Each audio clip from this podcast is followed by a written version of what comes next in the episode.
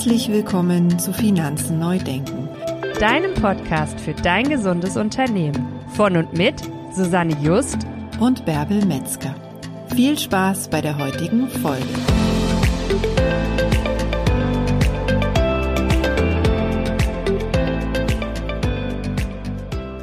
Ein herzliches Hallo, liebe Hörerin, lieber Hörer. Schön, dass du heute wieder bei uns bist, denn wir werden das dritte Profit First Prinzip jetzt mal näher anschauen. Auch heute nutzen wir die Ernährungswissenschaft, um dir ein besseres Bild zu geben, was es mit der Versuchung ausräumen auf sich hat. Es ist ein bisschen wie mit Schokolade. Bärbel und ich, wir lieben Schokolade und sicherlich hast auch du etwas, dem du nicht widerstehen kannst, sobald es sich in deinem Kühlschrank, in deiner Süßigkeiten-Schublade, im Knapperschrank oder wo auch immer in deinem Zuhause befindet. Wenn ich zum Beispiel Schokolade im Haus habe, verführt sie mich grundsätzlich dazu zu naschen. Immer und immer wieder. Und ich verrate jetzt lieber nicht, wie oft ich schon schwach geworden bin. Also ich kenne das auch nur allzu gut.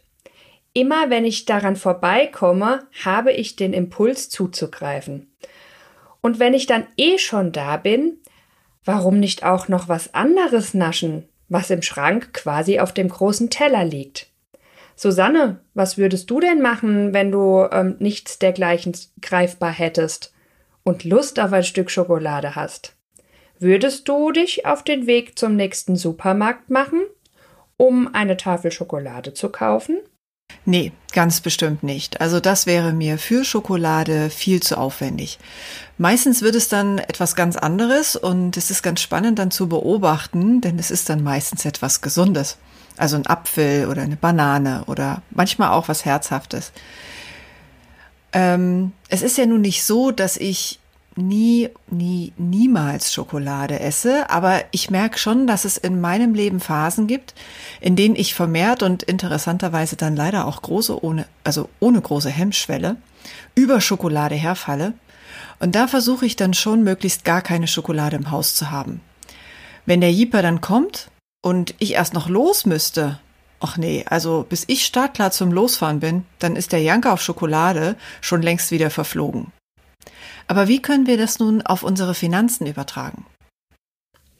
Naja, solange du dein ganzes Geld auf einem einzigen Bankkonto ansammelst, hast du keine Klarheit darüber, welcher Teil des Geldes wofür bestimmt ist und bist daher immer der Versuchung ausgesetzt, von diesem großen Teller etwas wegzunehmen, ohne dir davor im Klaren zu sein, ob das, was du dir von diesem Teller wegnimmst, auch dem entspricht, was für diesen Bereich vorgesehen ist.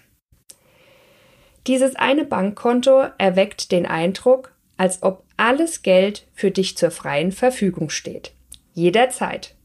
Meistens sogar schnell via Überweisung, Kredit oder EC-Karte verfügbar. An dieser Stelle möchten wir noch mal kurz auf das erste Grundprinzip von Profit First zurückkommen. Die kleinen Teller.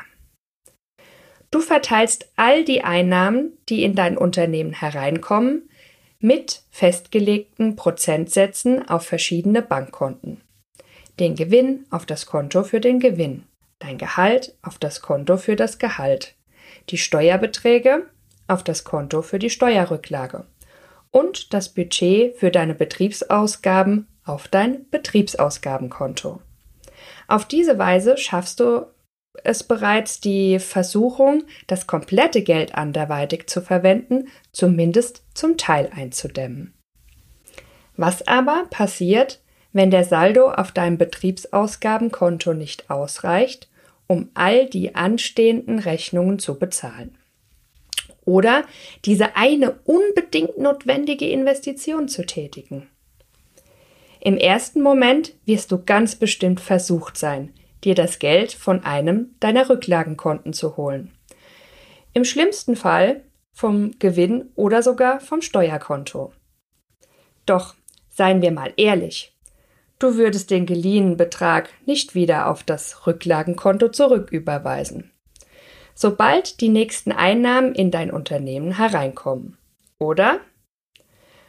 Um dich selbst also ein bisschen auszutricksen und dir den Weg zu deinem Rücklagenkonto so beschwerlich wie nur möglich zu machen, damit du dir wie bei der Schokolade auf dem Weg noch einmal überlegst, ob das jetzt wirklich sein muss oder ob es nicht auch anders geht, führst du die Bankkonten für den Gewinn und die Steuerrücklagen am besten bei einer anderen Bank.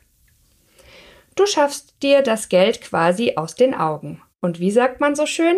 Aus dem Auge, aus dem Sinn. Deshalb solltest du schauen, dass diese beiden Bankkonten auf keinen Fall in deinem Banking-Programm, deiner Banking-App oder gar im Online-Banking deiner Hausbank zu sehen sind.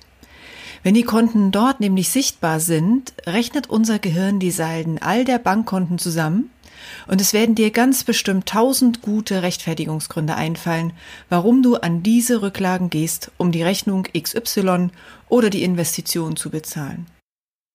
Schaffst du die Konten aber aus deinem Sichtfeld, hat dein Gehirn keine Möglichkeit, den jeweiligen Saldo zu erfassen, geschweige denn zusammenzurechnen und wird dich daher nicht verleiten, an diese Rücklagen zu gehen.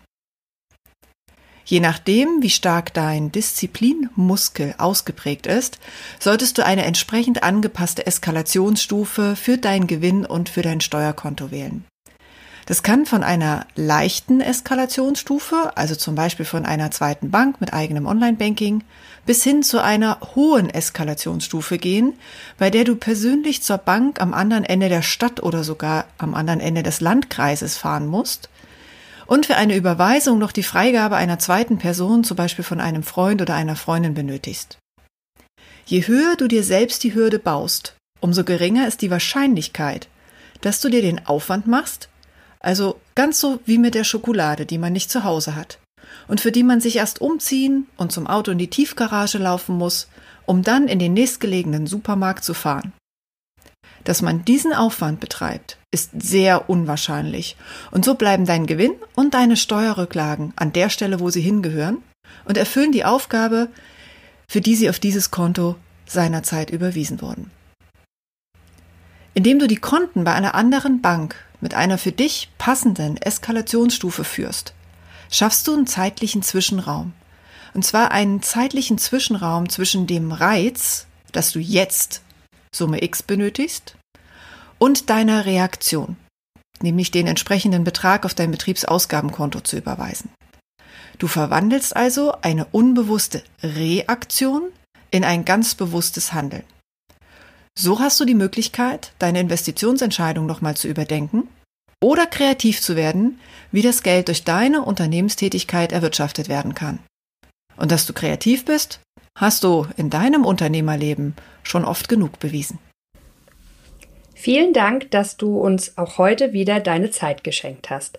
Freue dich in der nächsten Episode auf das vierte und letzte Grundprinzip von Profit First und auf eine Reise ans Meer.